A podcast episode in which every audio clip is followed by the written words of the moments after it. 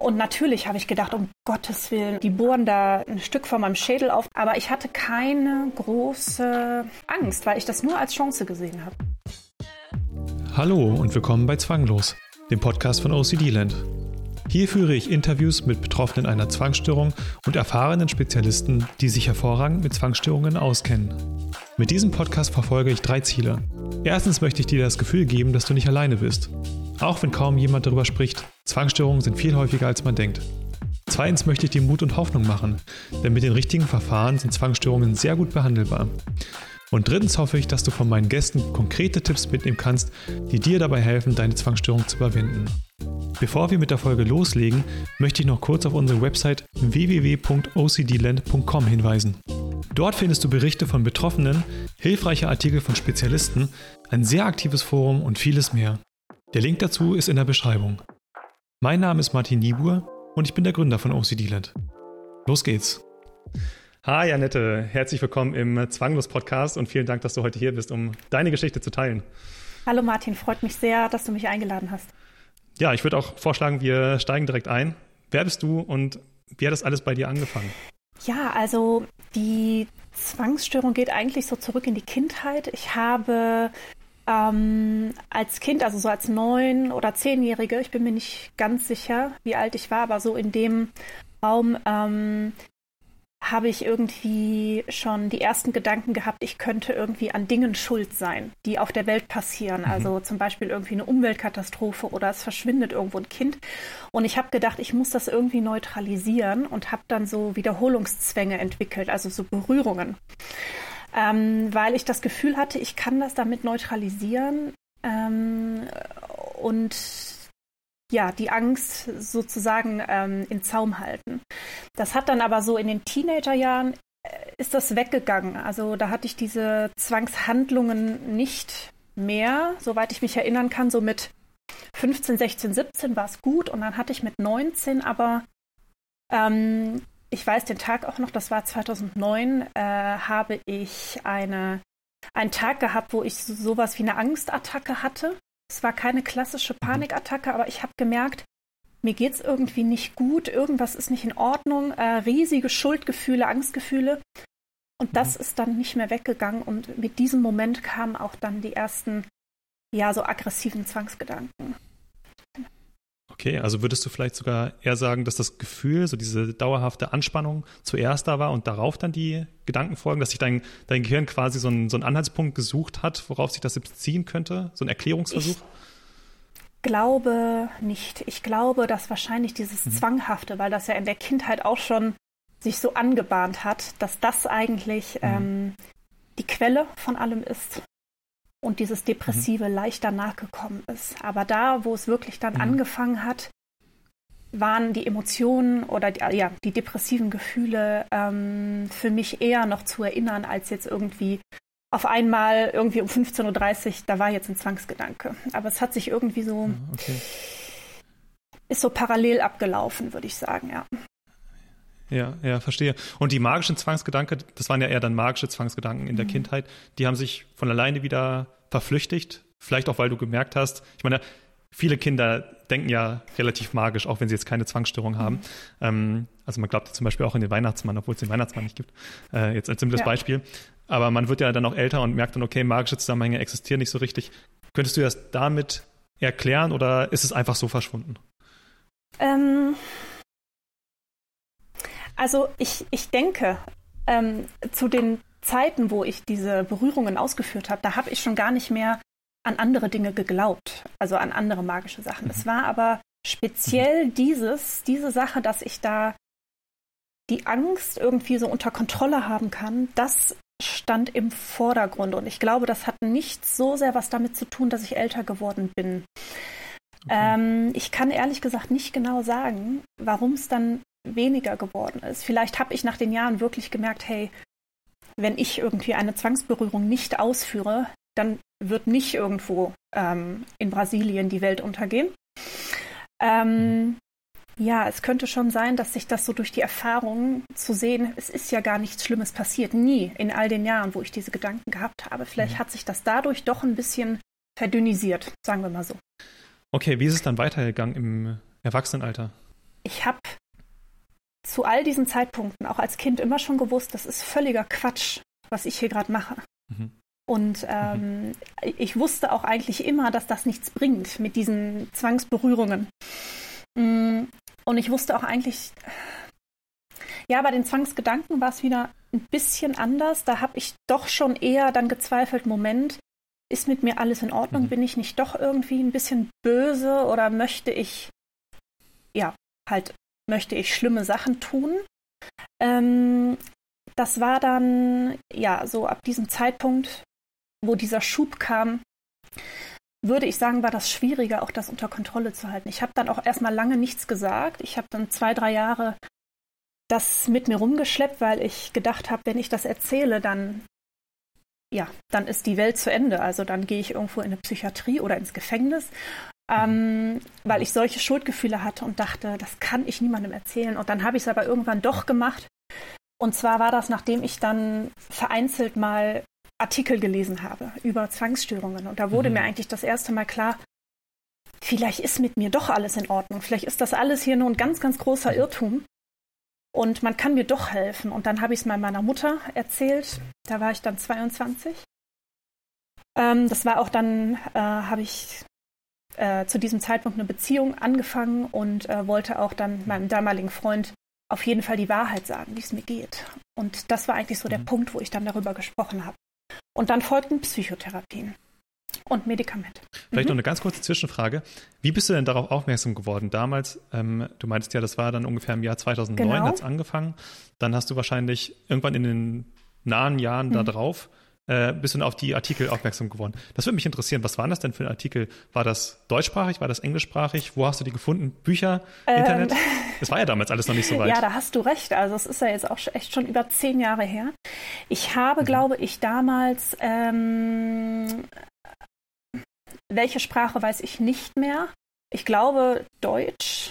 Ähm, mhm. Ich weiß aber wirklich nicht mehr, was das für eine Quelle war. Ähm, mhm.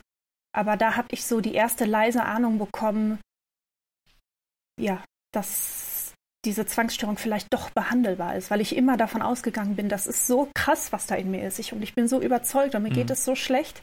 Mhm. Das geht nie wieder weg. Das, ich kann da nichts machen. Und da habe ich dann wirklich gemerkt, okay, das ist ähm, das ist auch schon anderen passiert. Ne? Also ich bin nicht die Einzige. Mhm. Ähm, und da hat es dann so angefangen, dass ich gedacht habe, na ja, vielleicht kann man mal mit einer Psychotherapie äh, anfangen oder darüber sprechen wenigstens und dann peu à peu vielleicht versuchen, da rauszukommen. Und das hast du dann gemacht? Ja, das habe ich dann gemacht. Also als ich das meiner Mutter erzählt habe, hat sie mich erstmal sofort beruhigt und hat auch gesagt, hey, das ist eine Krankheit, auch dieses depressive Gefühl, das gibt es. Und sie hat mich mhm. da sehr beruhigt. Ähm, und dann hat sie sofort, ist sie mit mir zu meiner Hausärztin gegangen. Und dann hat sie mir eine Überweisung zur äh, Psychotherapie gegeben und dann musste ich auch anrufen. Also ich musste viele anrufen äh, und bin auch mal ja recht oft auch abgewiesen worden, aber eine äh, Psychotherapeutin, die hatte dann doch noch was frei und das ging dann relativ schnell, dass ich dann die erste Therapie mit ihr gemacht habe und sie kannte sich auch relativ gut aus schon damit, mit Zwängen. Also sie wusste relativ schnell, du hast dann wahrscheinlich auch gesagt, ich vermute, ich habe eine Zwangsstörung und sie wusste auch relativ schnell, was damit anzufangen, auch mit Zwangsgedanken, mit aggressiven Inhalten. Von dem, was man schon gehört hat von anderen, wie schwierig das ist und ähm, wie wenig Psychotherapeuten auch wirklich Ahnung haben von einer Zwangsstörung, ist das schon für damals, 2011 war das, glaube ich, äh, doch ein Glücksfall gewesen. Ja, ja. ja, Glück im Unglück. Ja. Genau. Okay, und, und ähm, was habt ihr dann gemacht? Ähm, ja, also das war, damals galt das dann so als Kurzzeittherapie, so hieß das, glaube ich. Da hat man dann einige Monate, bin ich jede Woche da zu ihr hingegangen und wir haben dann ähm, also erstmal habe ich gelernt, dass es sich dabei um eine Angst handelt und nicht um einen Wunsch, weil ich ja immer gedacht habe, ich mhm. will, ich in mir lebt das Böse, ich will böse Dinge tun. Ja, aber dass es halt eben nicht so ist, weil sonst würde man ja auch nicht leiden. Das ist ja immer sehr wichtig mhm. zu verstehen. Und dann haben wir Expositionen gemacht und parallel mit Medikamenten angefangen. Genau. Mhm. Ah ja, okay. Direkt das volle Programm. Jetzt für die Zuhörer vielleicht nochmal, ähm, du hast ja auch bei uns einen Betroffenenbericht mhm. geschrieben. Da gehst du auch ein bisschen genauer dann ein, ähm, was so die Inhalte waren. Also es waren vor allem aggressive Zwangsgedanken. Ähm, aber wir haben jetzt gesagt, wir halten uns damit vielleicht in diesem Podcast ein bisschen kurz. Das kann man dann auch dort nachlesen. Ja, das habe ich genau. da unten verlinkt mhm. dann in der Folge. Genau. Und also du hast dann diese Kurzzeittherapie gemacht mit Medikamenten, Expositionen. Genau. Ähm, und das war dann im Jahr 2013. Ähm, das war, nee, früher. Das war 2011, mhm. glaube ich, ja. Okay. Und ähm, mhm. hat dir das geholfen dann? War das eine Entlastung? Also, das ist schwierig zu sagen, weil das depressive Gefühl, was ich immer so im Solarplexus fühle, der Solarplexus ist ja unter der Brust mhm. und zwischen dem Magen, das ist nicht wirklich weggegangen durch diese Expositionen, aber dann mit Hilfe des Antidepressivums hatte ich dann doch irgendwie mal so Wochen, wo ich dachte, okay, ich könnte es eventuell hinkriegen. Ähm, also mhm. das hat mir schon geholfen, dieses medikamentöse. Da hatte ich dann gute Wochen und dann ging es aber auch wieder teilweise wieder ziemlich den Berg runter. Ähm, mhm. Ja, und das hat dann noch nicht so richtig angesprungen damals, diese erste Therapie. Deshalb musste ich auch weitermachen oder weiter suchen. Ja, wie ging es dann weiter? Also ich, du hattest, glaube ich, angemerkt, dass es dir wirklich sehr, sehr schlecht ging. Die Therapie war dann irgendwann zu Ende und ich wusste, na ja, jetzt haben wir halt diese Expositionen gemacht. Ich habe einiges verstanden, aber es geht nicht weg oder ich, ich kriege das Gefühl nicht weg, dieses Schlechte. Und ähm, ich war dann im Studium zu der Zeit ähm, und bin dann immer noch weiter zu dem Psychiater gegangen, mit dem ich die Medikamente gemanagt habe. Ähm, SSRI, Serotonin-Wiederaufnahmehämmer waren das damals. Und mhm. habe dann aber erstmal keine Therapie weitergemacht, weil es so, naja, sagen wir mal, Pi mal Daumen konnte ich mich so durch den Alltag durchschlängeln.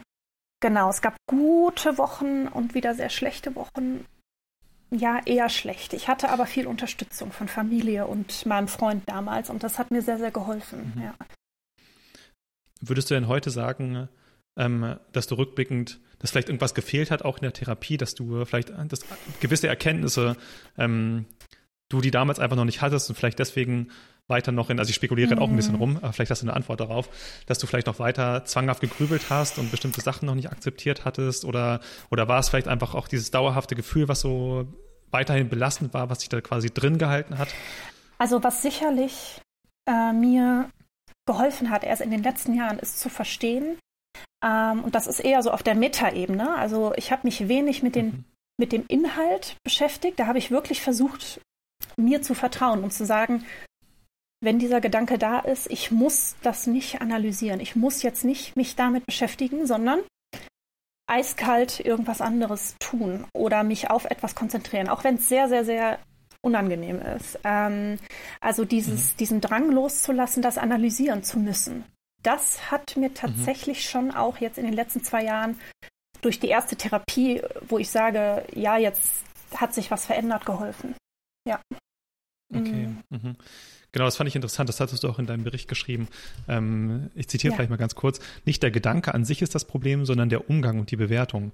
Ich sollte mich daher bei auftretenden Zwangsgedanken immer ganz strikt nicht mit dem Inhalt beschäftigen, sondern eiskalt mhm. weiter mit dem mhm. machen, was ich gerade am tun war. Ich habe lange Zeit gebraucht, um zu verstehen und zu fühlen, dass darin ein Großteil der Lösung liegt. Und da hattest du das Gefühl, dass du damals diese, diese Erkenntnis noch nicht, noch nicht so ganz hattest. Nach der ersten Therapie? Ja, die hatte ich nicht, weil mhm. da ist irgendwas im Kopf, was so, so sehr davon überzeugt ist, dass da was nicht mhm. stimmt. Mhm. Dass ich das irgendwie nie hingekriegt habe. Aber es hat mich auch nie jemand so stark an die Hand genommen, bis eben vor kurzem, okay. sagen wir mal so in Anführungsstrichen, äh, der mir das so mhm. beigebracht hätte. Und ähm, ja, und dann hat, glaube ich, auch da noch die Kombination aus Medikamenten und ähm, der tiefen Hirnstimulation geholfen, das zu verstehen und zu akzeptieren, dass ich gewisse Gedanken nicht weiterdenken muss, sondern dass ich stoppen darf. Okay. Genau. Ja. Ja, dann erzähl doch vielleicht darüber noch ein bisschen. Ähm, deine Geschichte, also jetzt neben mhm. der Therapie, ähm, du hattest dann äh, mir gestern im mhm. Gespräch vorab schon noch gesagt, dass du noch weitere Therapien mhm. gemacht hattest und ähm, dann aber noch weitere Medikamente und dann auch schließlich die tiefe Hirnstimulation ja. in Anspruch genommen hast. Und ähm, das würde mich interessieren. was da genau die Geschichte ist, ein paar Details mhm. vielleicht ähm, und wie es dann dazu gekommen ist. Mhm.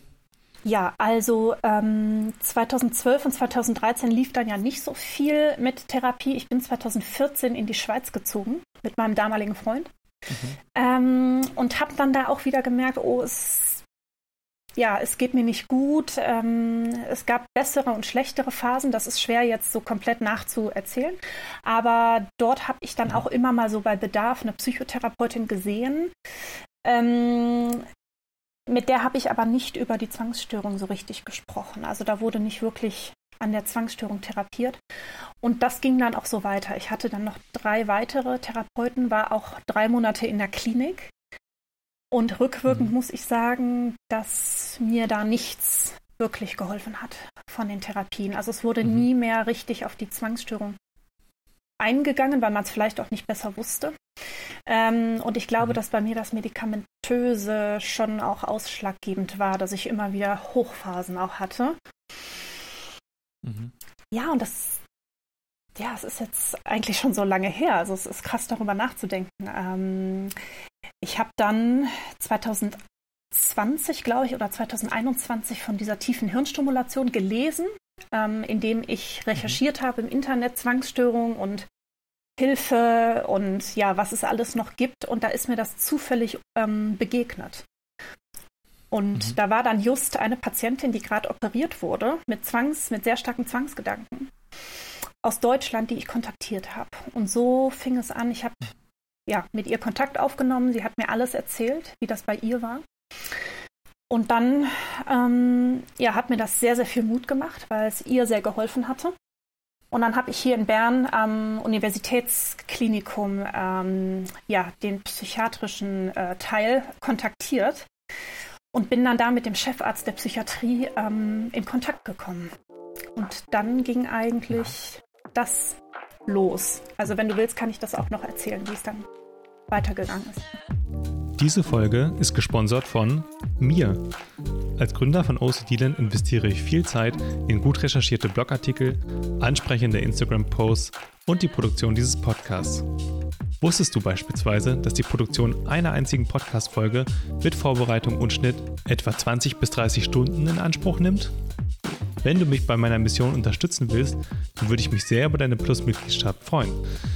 Als Plusmitglied hast du außerdem Zugang zum geschützten Community-Forum, wo du anonym alle deine Fragen an über 100 andere Betroffene stellen kannst, die bereits ihre Zwänge überwunden haben oder gerade dabei sind.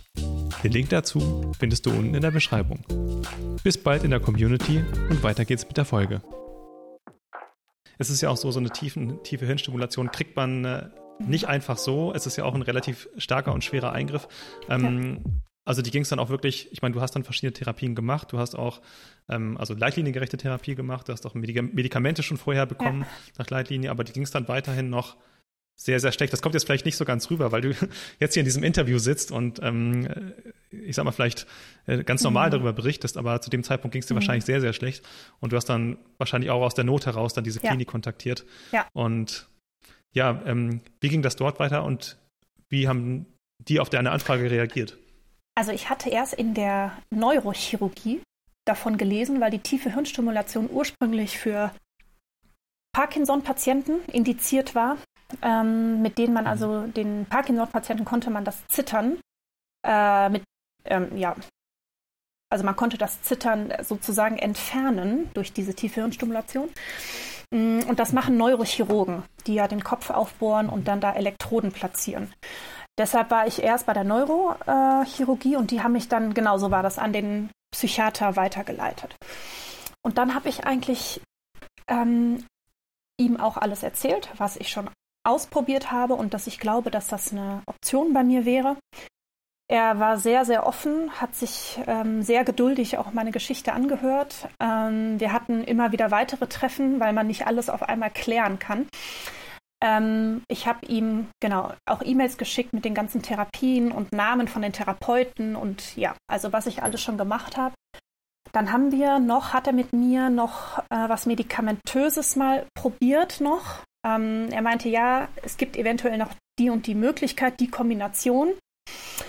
ähm, bevor man wirklich diesen Eingriff macht oder bevor er den Antrag stellt. Und dann haben wir auch das noch ausprobiert und es hat mir nicht geholfen. Und dann hat er einen Antrag geschrieben an die Krankenkasse, dass ähm, ich diese Operation brauche. Und das hat dann ein bisschen gedauert, ich glaube so drei Monate. Ähm, und dann kam von der Krankenkasse ein Brief, wir ähm, genehmigen Ihnen diese Operation. Mhm. Und dann vergingen noch mal ein paar Monate. Also insgesamt seit Kontakt zum Psychiater und die Operation sind so ein Jahr und drei Monate vergangen. Genau. Ah, okay. Ja. Okay, also es ist nichts, was man so schnell einfach so bekommt. Auch da wird noch relativ viel noch drauf geguckt und abkontrolliert und vielleicht noch Möglichkeiten ausgeschöpft, die man vorher noch nicht ja. gesehen hatte. Hattest du denn selbst ähm, Bedenken davor, ja. sowas zu machen? Weil ich glaube, wir gehen gleich noch ein bisschen tiefer darauf ein, was dann eigentlich genau gemacht wird. Aber ähm, genau, es ist ja nicht so ganz leichtfertig, was man dann Absolut. da tut. Und ähm, was, oder hat, hat, ja, hattest du Bedenken vorher, das zu tun? Ja, also auf jeden Fall. Es ist natürlich super invasiv. Das heißt, ähm, man geht in den Körper rein, in den Kopf. Äh, es werden Elektroden platziert im Belohnungszentrum. Und man kriegt unter der Haut, geht ein Kabel über die linke Brust, wo unter der Haut ein Schrittmacher sitzt. Und da ist eine Batterie drin und der schickt konstant ähm, Impulse an diese beiden Elektroden, die im Kopf drin sind. Ähm, und natürlich habe ich gedacht, um Gottes Willen, also ja, ähm, obwohl eigentlich, also mir ging es ja ziemlich schlecht und ich denke, ich hatte weniger Angst als jetzt vielleicht ein Parkinson-Patient oder jemand, dem es vielleicht ein bisschen besser ging, weil man hat, wenn es einem so schlecht geht, kaum noch Angst, dass es schlimmer werden konnte. Also ich habe natürlich schon gedacht, wow, okay. die gehen an meinen Kopf, äh, die bohren da äh, ein Stück von meinem Schädel auf. Das war schon heftig ähm, zu denken, dass das passieren wird. Aber ich hatte keine große Angst, weil ich das nur als Chance gesehen habe. Am Ende. Mhm. Mhm. Okay, ja, das ist wahrscheinlich schon ein Zeichen dafür, dass ja. es dir wirklich besonders ja. schlecht ging, wenn man da ähm, ja ja, das im Prinzip in, in, Kauf nimmt und mit, mit, der, mit der Hoffnung dann, ähm, ja, dass, dass es einem und Man sieht geht. ja jetzt im Prinzip nichts okay. mehr. Das war vor ziemlich einem Jahr, bin ich operiert worden. Man sieht aber hier, wo der Schrittmacher ist, halt eine Narbe, weil die das ja da rein operiert haben. Und sonst ist mein Haar wieder nachgewachsen. Also ähm, es ist wirklich alles sehr gut gelaufen. Ja. Ja, du hast gerade schon ganz grob ähm, erklärt, was, was gemacht wurde. Ähm, kannst du es vielleicht noch ein bisschen, bisschen genauer erklären, falls sich jetzt jemand dafür interessiert oder ähm, ja auch mehr Informationen vielleicht von einer ja, Betroffenen äh, erfahren möchte, was da genau gemacht wird? Das wäre mhm. auch nochmal interessant. Also, ähm, ja, also was gemacht wird, ist, es werden auf beiden Kopfhälften ungefähr hier wird in dieser Größe ähm, werden Kreise von dem von der Schädeldecke geöffnet. Und da werden ähm, zwei ganz dünne, aber ich glaube recht lange, also ich glaube so fünf Zentimeter lange Elektroden im, das heißt Nucleus accumbens, das ist das Belohnungszentrum, platziert. Mhm. Ähm, ja, und ich bin jetzt dabei wach gewesen. Die wollen, die Ärzte wollen, dass man wach ist, weil die wissen möchten, ob die richtig platziert sind. Die haben also während der Operation, ich war halt wach, hab, hat der Neurochirurg ähm, die platziert. Davon habe ich nichts gemerkt, weil mein ganzer Kopf betäubt war. Und ähm, hat dann Strom drauf gemacht, auf die Elektroden, ganz leicht natürlich. Und da habe ich kurz mhm. auch was gemerkt. Hab dann dem Arzt gesagt, ja, ich mhm. merke gerade irgendwie so ein kleines Hoch. Ich musste auch äh, lächeln tatsächlich. Ja, und dann haben sie da mit dem Milliampere-Höhe ein bisschen rumgespielt, haben mich immer wieder gefragt, wie ich mich fühle. Mein Psychiater war auch dabei tatsächlich. Und ähm, ja, dann haben sie das wieder zugemacht, also die Schädeldecke. Und am nächsten Tag wurde mir aber mit Vollnarkose, haben sie die Kabel unter der Haut hier zu dem Schrittmacher und den Schrittmacher rein operiert. Ja, das ist eigentlich passiert. Genau, also es, ja. Genau. Also der Schrittmacher ist äh, dann über der Brust, ja. hast du gerade gesagt, ähm, und das Kabel verläuft dann durch durch die ja. Haut an, am Hals genau. und läuft dann durch die, wie heißt es denn, Kopfhaut? Genau, also ich habe auch am Kopf hinten so einen leichten Hubbel, weil da jetzt das Kabel ist, aber es ist völlig unsichtbar, also man sieht es ja. nicht. Mhm. Okay. Ja, man sieht wirklich gar nichts. Also Okay, ähm, es hört sich tatsächlich ein, ein bisschen abenteuerlich an. Ähm, ja. Wie ging es dann weiter? Wie hat man dann hat man schnell was gemerkt? Hast du, du hast gerade schon gesagt, du hast ein kleines Hoch gehabt dann in der OP. Ähm, das hört sich für mich auch schon ziemlich ab abenteuerlich an, muss ich sagen, mhm. dass dann, ähm, dass man weiß, da wird mhm. gerade was am Kopf gemacht mhm. und dann merkt man mhm. vielleicht auch noch was. Ähm, genau, aber wie, was waren die Effekte davon in den nächsten Tagen, Wochen, Monaten? Hat sich was gebessert? Ähm, also es sah erstmal ein bisschen gruselig aus, weil ich ja diese zwei Stellen hatte, wo keine Haare waren. Das waren für mich auch schon oder ist für Frauen generell eine größere Sache, sich zu überlegen, mhm. alles ab, also Glatze oder halt nur diese Stelle. Ich habe mich dafür entschieden, nur diese Stelle zu machen und es ist zum Glück relativ gut nachgewachsen. Ähm, ja, aber das ist auch nur ein kleiner Nebenpunkt, wenn man wirklich ja kämpft, ne? Dann ist das völlig okay eigentlich. Ja. Naja, und dann ähm, ist erstmal leider nichts passiert. Also ich habe mich dann weiterhin, ich sag mal, schwierig gefühlt. Äh, ich war noch in der Klinik fünf Wochen lang, damit ich akklimatisieren kann, damit die Ärzte immer wieder drauf gucken können und so. Und natürlich, damit man hier den Schrittmacher einstellt. Da haben wir, glaube ich, zweimal in der Woche so um 0,3 Milliampere nach oben verstellt. Und davon habe ich nichts gemerkt. Ähm, ähm, genau, und dann haben wir mal so ein Screening gemacht. Also da ist die eine Psychiaterin, ich kann das selber nicht bedienen, aber der Psychiater kann die äh, Milliampere-Höhe verstellen. Und dann sind wir mal bis nach ganz oben gegangen, also wirklich zu einer relativ hohen ähm, Stromstärke. Und da habe ich zwischendurch immer gemerkt, wenn sie es verstellt hat. Da habe ich gemerkt, mhm. äh, irgendwas, also so leichter Schwindel oder so, irgendwas ist los. Ähm, mhm. Ja, aber das nur um zu testen. Also man merkt schon, da wird irgendwas gemacht im Kopf. Ich habe dann, dann sind, sind sie wieder runtergegangen, also auf die Stärke, die ich eigentlich hatte. Das war noch nicht so viel. Und dann haben wir mal einmal in einer Woche im Juni war das, also circa sechs, sieben, acht Wochen später, ähm, mal mehr als zwei Milliampere hochgestellt. So viel war das, glaube ich. Und da hatte ich dann drei, vier Tage fast schon euphorische Gefühle. Also da war ich auf einmal motiviert und äh, mir ging's mhm. gut, aber es war ein bisschen too much, ne? Also so, als würde man mhm. ja sehr impulsiv sein und kann tausende Sachen unternehmen und ähm, ja, das, das war dann, ging dann auch wieder weg leider nach vier Tagen. Und dann habe ich gedacht, ich will, glaube ich, wieder weiterarbeiten. Ich will jetzt nicht alleine zu Hause sitzen und krankgeschrieben werden. Dann habe ich den Sommer über mhm. weiter gearbeitet. Das ging ganz gut, aber mir ging es trotzdem nach wie vor schlecht. Ja, mhm. und dann vergingen wieder ein paar Monate. Dann kam Oktober und da habe ich eines Sonntags gemerkt, oh, mir geht's ja ganz gut. Ich, ich habe jetzt Lust, das, das und das zu erledigen, da und dahin zu gehen, das und das zu machen. Ich weiß nicht, was es war, ob es die tiefe Hirnstimulation war, also der Schrittmacher oder die Medikamente, die ich gleichzeitig auch noch nehme und die immer fortwährend angepasst wurden. Genau, mhm. ja. Okay, ist dann mhm. schwer zu sagen. Sehr interessant. Vielen Dank, vielen Dank für diese Geschichte. Also sehr, sehr, sehr gerne. Sehr interessant und auch und, und sehr gut erzählt. Kannst du vielleicht noch ein bisschen, weißt du was darüber, wie genau die tiefe Hirnstimulation auch neurologisch dann äh, funktioniert, was da eigentlich vonstatten geht, wenn man, du hast jetzt gesagt, man hat die Stromstärke ein bisschen erhöht, aber was passiert dann genau, dass dann zu einer Besserung, dass eine Besserung auslöst, weißt du das? Ähm, jetzt muss ich kurz überlegen. Ähm, also was ich weiß, ist, dass bei den Parkinson-Patienten wird ein ganz bestimmter Punkt stimuliert und dann können die quasi von mhm. Zittern auf Nicht-Zittern kommen. Ähm, mhm. Bei psychischen Dingen wie bei der Zwangsstörung ist es aber anders. Es ist ein bisschen komplizierter, natürlich. ähm, mhm.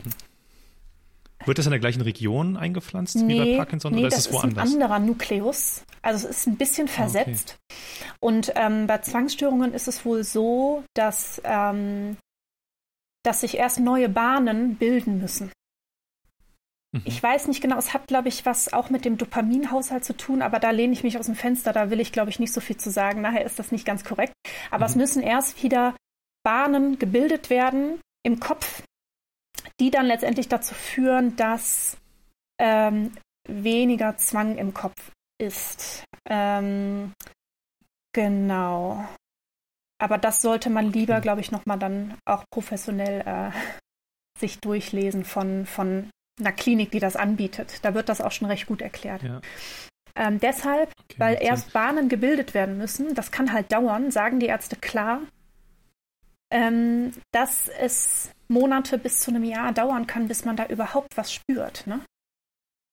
Deshalb war mhm. meine Enttäuschung, die ich halt recht früh hatte, eigentlich ein bisschen zu früh. Aber natürlich, man möchte natürlich so schnell wie möglich nach so einem krassen Eingriff, dass jetzt auch mhm. was kommt. Ne? Hm. Ja. Weißt du, ob das bei Depressionen die gleiche Region ist oder ist es dort auch eine andere Region? Ähm, also ich habe eine Kollegin, die ich jetzt, also eine gute Freundin, die ich über die Klinik kennengelernt habe, die hat auch den Schrittmacher.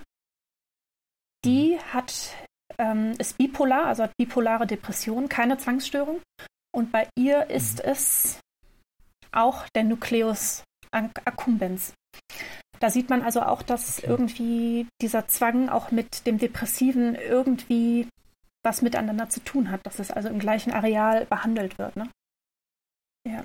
Ja, das finde ich sehr interessant, weil wir wissen ja auch, die SSRIs, die helfen sowohl bei genau, Zwängen als auch bei genau. Depressionen. Mhm. Und jetzt wird das da auch im, ja. in der gleichen Region eingepflanzt. Ähm, sehr, sehr interessant. Sehr interessant. Wann war das jetzt genau? Du hast gesagt, jetzt im Oktober. War das im letzten Jahr Oktober oder ist es also ich hatte im gewesen. Mai 2022 die OP und dann mhm. ziemlich genau Mitte Oktober. Mhm. Und das hat Monate jetzt angedauert. Ähm, ging es mhm. mir auf einmal gut. Ich, ich kann nicht genau sagen, und die Ärzte wissen es auch nicht genau, woran es liegt, aber ähm, man vermutet schon, dass es mit diesem Schrittmacher zu tun hat. Und mhm. was ich auch gemerkt habe, und darum geht es ja auch hier, ist, dass ich weniger Angst vor Zwangsgedanken habe und die sind weniger relevant. Mhm. Also so, als wäre das, als wäre das fast wie was nicht Greifbares mehr. Und das ist natürlich mhm. wunderschön und ich bin unglaublich dankbar dafür, ähm, dem Schicksal oder der Technik oder beidem, ähm, dass das besser geworden ist, genau. Okay, also vorher war es so, die Gedanken haben halt großen Terror, Stress, Ganz Anspannung, viel Schuld, Anspannung, Scham, Schuld, Angst ja. ausgelöst. Und ich habe die jetzt mhm. schon noch mal manchmal zwischendurch, dass ich das Gefühl habe, oh Gott, äh, mhm. da musst du dich jetzt kontrollieren und ja, einfach die ganzen Dinge tun, die halt Zwangspatienten gerne machen. Mhm. Und das ist, der Drang danach ist geringer, definitiv. Nicht ganz weg, okay. aber ja. fast weg, würde ich mal sagen. Und ähm, ja. ja, da es jetzt erst ein Jahr her ist, geht man davon aus, dass sich auch die Bahnen im Kopf noch weiter ausbilden, also dass es vielleicht noch ein bisschen besser wird. Genau. Okay, ja. sehr spannend, sehr interessant. Ähm, genau, also dann hast du im Prinzip heute aber auch noch die ähnlichen Gedanken. Ich, äh, ich stelle immer ja. diese Frage, weil viele Betroffene haben ja die Vorstellung, sie müssten nur diese Gedanken loswerden und dann äh, geht es ihnen quasi wieder gut. Äh, was wir aber wissen ist, man kann Gedanken quasi nicht loswerden. Je mehr man versucht, auch Gedanken loszuwerden, desto äh, weniger mhm. gelingt das. Und ähm, genau, du sagst, du hast heute auch noch Gedanken. Sie haben vielleicht nicht mehr diesen zwanghaften ja. Charakter und sie lösen einfach nicht mehr so viel Anspannung und negative Emotionen aus. Es geht nicht mehr so dieser Terror damit einher, ja, richtig? Genau, dieser Terror und damit einhergehen einfach dieses unfassbar schlimme Gefühl. Ich weiß eben, manchmal mhm. habe ich das Gefühl, dass andere Zwangspatienten nicht so schlimm dieses Depressive auch haben. Das ist halt einfach mhm. in meinem Fall jetzt dann auch sehr, sehr ausgeprägt gewesen. Also vor allem dieses Schuldgefühl. Ähm, mhm. Und das, das habe ich jetzt auch schon erlebt bei einer Situation, wo ich Zwangsgedanken hatte ich musste mich nicht mehr länger damit beschäftigen. Und ich denke, genau mhm. das ist ja so auch das, das, was man sich wünscht als äh, Zwangspatient, ja. ne? Dass man das einfach ja. liegen lassen kann. Meinst du denn, die tiefe Hirnstimulation hat auch was an der Depression geändert? Ähm, ja, also von dem Moment, wo ich berichtet habe, Oktober 2022, wo ich an einem Tag gemerkt habe, wow, es geht mir jetzt gerade besser. Ähm, das hat natürlich auch was an meiner Depression gemacht, weil sonst würde es mir ja nicht so besser gehen und äh, sonst wäre ich nicht motivierter gewesen zu dem Zeitpunkt. Also es hat auch was an der Depression gemacht, ja. Mhm. Ähm, da ich aber ja weiß, dass bei mir die Zwangsstörung und Depression stark miteinander verwoben ist, kann man das schwer trennen eigentlich. Ähm, Und jetzt die letzten Wochen waren bei mir wieder eher was schlechter vom Depressiven her. Aber gleichzeitig sind nicht irgendwelche Zwangsgedanken dazugekommen. Also ja, es ist manchmal, verstehe ich auch nicht genau, wie man das voneinander mhm. trennen kann, aber das muss ich wirklich sagen, das ist gut geblieben. Aber so Angstgefühle und dieses Depressive, das kann nach wie vor auch mit der tiefen Hirnstimulation leider auftauchen. Also es ist kein, kein Wundermittel. Das sagen die Ärzte auch immer wieder. Ja. ja. das würde mich auch noch interessieren. Hast du, ähm, du hast es von einer Freundin erzählt, die das auch gemacht hatte mit mhm. Depression. Haben die Ärzte etwas erzählt, auch über andere Betroffene, die das mit einer Zwangsstörung gemacht haben oder auch mit einer Depression? Oder hast du auch noch andere weitere Leute kennengelernt, die auch ein ähnliches Verfahren oder genau das Verfahren gemacht haben? Mhm. Und was sind deren Erfahrungen? Weißt du etwas darüber? Ähm, ja, also ich hatte ja, bevor ich mich überhaupt in Bern am, äh, an der Uniklinik gemeldet hatte, war ich in Kontakt mit einer deutschen Patientin aus Bayern, die das, ich glaube, in Regensburg hat machen lassen, die tiefe Hirnstimulation. Ähm, und sie hat auch ganz, ganz schwere Zwangsgedanken gehabt. Sie war sogar so schlimm dran, dass sie auch nicht mehr gearbeitet hat. Sie hat eigentlich nur noch im Bett gelegen. Also ihr ging es sehr, sehr schlecht. Ähm, und ja, bei ihr war es klar, dass das auch auf jeden Fall in Frage kommt, mhm. diese Option. Und ähm, bei ihr hat es komischerweise, und das hat mir ein bisschen die so mh, mm, zu viel Hoffnung gegeben, bei ihr war sofort nach Ende der Operation hat sie sich besser gefühlt. Ähm, und sie hat die schlimmen Gedanken, mit denen sie hadert, ähm, die auch viel mit sich selbst zu tun hat. Also es waren so Zwangsgedanken gegen sie selbst irgendwie, so mhm. war das. Die waren nicht mehr relevant für sie. Und zwar, ja, ziemlich genau nach der Operation. Und da meinten auch die Ärzte zu mir, äh, das ist, kann vielleicht passieren, anscheinend ist es passiert, aber es ist sehr unwahrscheinlich, dass das mhm. bei anderen Patienten auch so sein kann. Es braucht wirklich seine Zeit bis diese Stimulationen, die in den Kopf gehen, bis die ihre Wirkung tun. Ja, aber bei ihr hat es halt auch sehr gut geholfen und das hat mir natürlich schon Hoffnung gemacht, dass ich das auch tun sollte. Und sie hat mir auch Bilder von sich geschickt, äh, wie die Narbe bei ihr aussieht und ähm, ja, sie konnte auch recht schnell dann wieder arbeiten gehen. Also bei ihr hat es wirklich auch eingeschlagen ja. wie, äh, ja, ja, vielleicht spielt auch der Placebo-Effekt eine kleine Rolle. Also Placebo nicht im Sinne von, das wirkt nicht, sondern im Sinne von, ähm, wir wissen einfach, der Placebo-Effekt ist einer der stärksten Effekte in der Medizin. Mhm. Ähm, ob, jetzt, ob man jetzt das richtige Medikament bekommt oder halt auch nicht. Und ähm, klar, wenn man dann weiß, da wurde jetzt auch was gemacht, dann kann das halt auch schon einen großen psychologischen Effekt einfach haben, dass man weiß, da wurde jetzt was gemacht.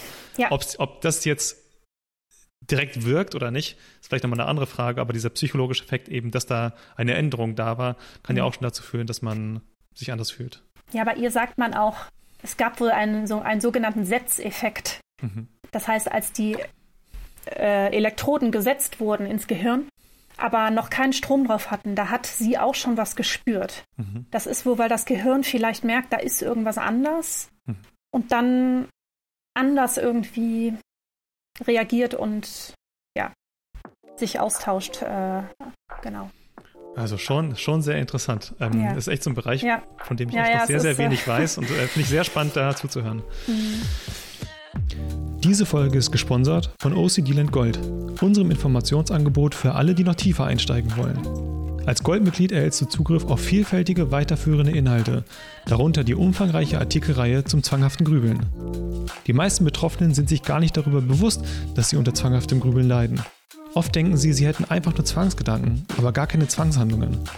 Aber das ist natürlich nicht korrekt, denn eine Zwangsstörung umfasst immer auch Zwangshandlungen.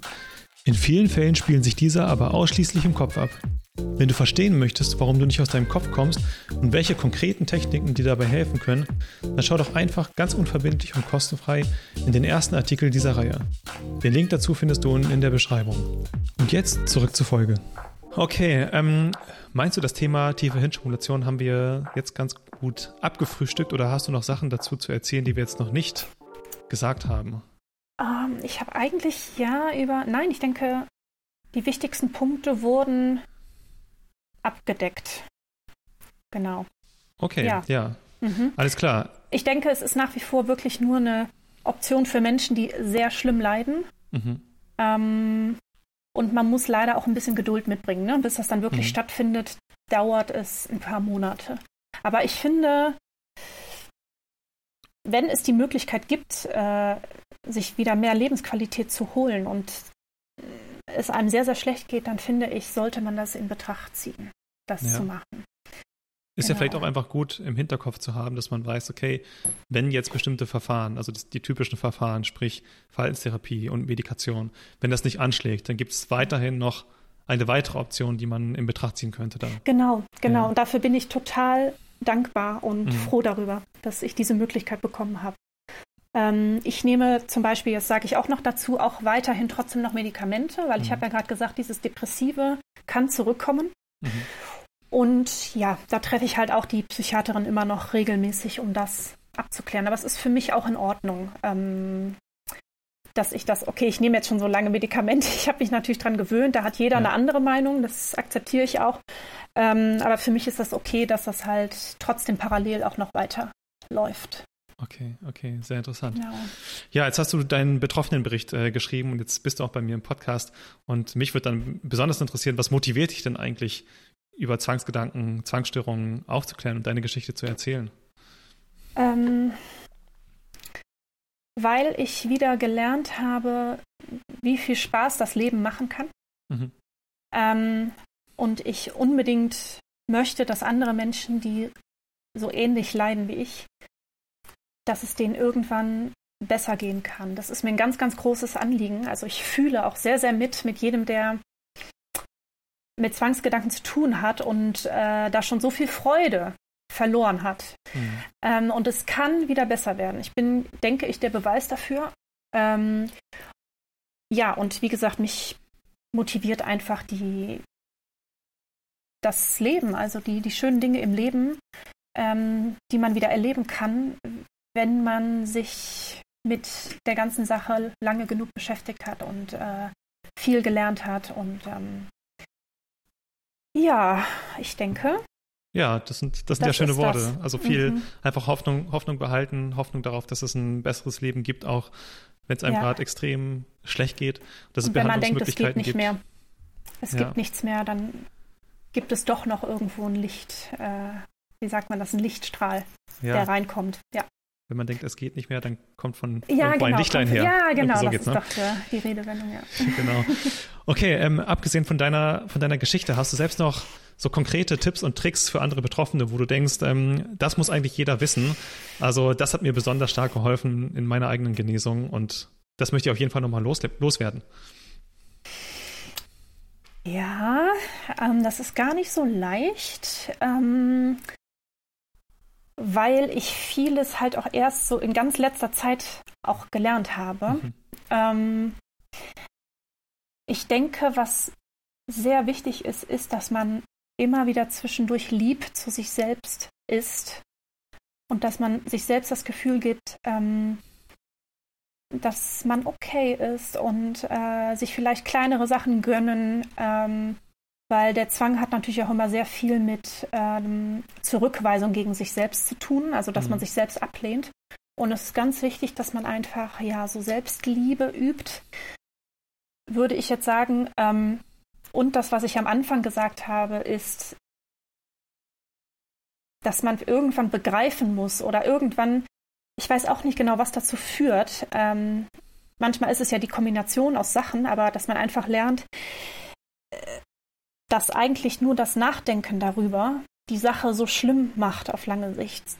Wenn man einfach wirklich lernt, sich zu vertrauen da und zu sagen, ähm, ich muss diesen Zwangsgedanken nicht analysieren. Ich muss jetzt nicht irgendwie als Kriminalhauptkommissar äh, diesen Gedanken so tief äh, nachgehen, dass ich da alles analysiert habe. Nee, einfach liegen lassen.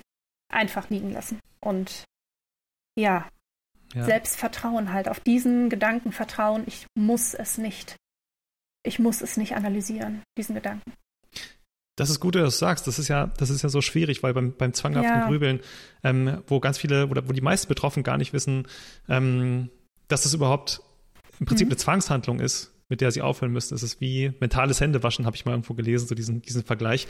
Ja. Ähm, bei diesen offenen Ritualen ist es relativ offensichtlich, dass man dann damit aufhören muss. Und bei diesen mhm. mentalen Sachen ist man sich häufig gar nicht mal bewusst, dass man sie macht, dass es irgendwie problematisch ist, dass man vielleicht denkt, da gibt es vielleicht noch eine Lösung davon, aber es ist, es ist das Problem. Und, und du sagst jetzt auch, eiskalt hast du gesagt, das fand ich so interessant, dieses eiskalt. Ähm, ja. Im Sinne, man muss trotzdem gut für sich sein, aber in dem Sinne tut man sich was Gutes, indem man eiskalt diese ja. Gedanken nicht mehr weiterdenkt.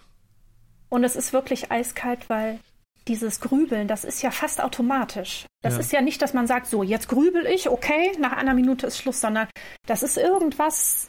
Ich habe auch manchmal das Gefühl zwischen Hirn und auch äh, Solarplexus, mhm. irgendwas, was automatisch abläuft. Das ist ganz komisch. Aber es ist möglich. Ja, und ähm, damit aufzuhören. Und das wäre auch dein Tipp. Ja. Irgendwie, ja, es ist immer schwer, also die, die richtige Motivation zu finden, mhm. das wirklich sein zu lassen. Absolut. Ich glaube, das ist so eine, eine der ja. Knackpunkte. Das, das ja. lese ich auch in der Community so oft und das, das höre ich auch so oft von, ah, da hat es irgendwann mal Schnips gemacht und ab da mhm. hatte ich die Motivation die Erkenntnis und die Einsicht, dass ich damit aufhören muss. Ja. Und ab da ging es mir besser. Das ist häufig.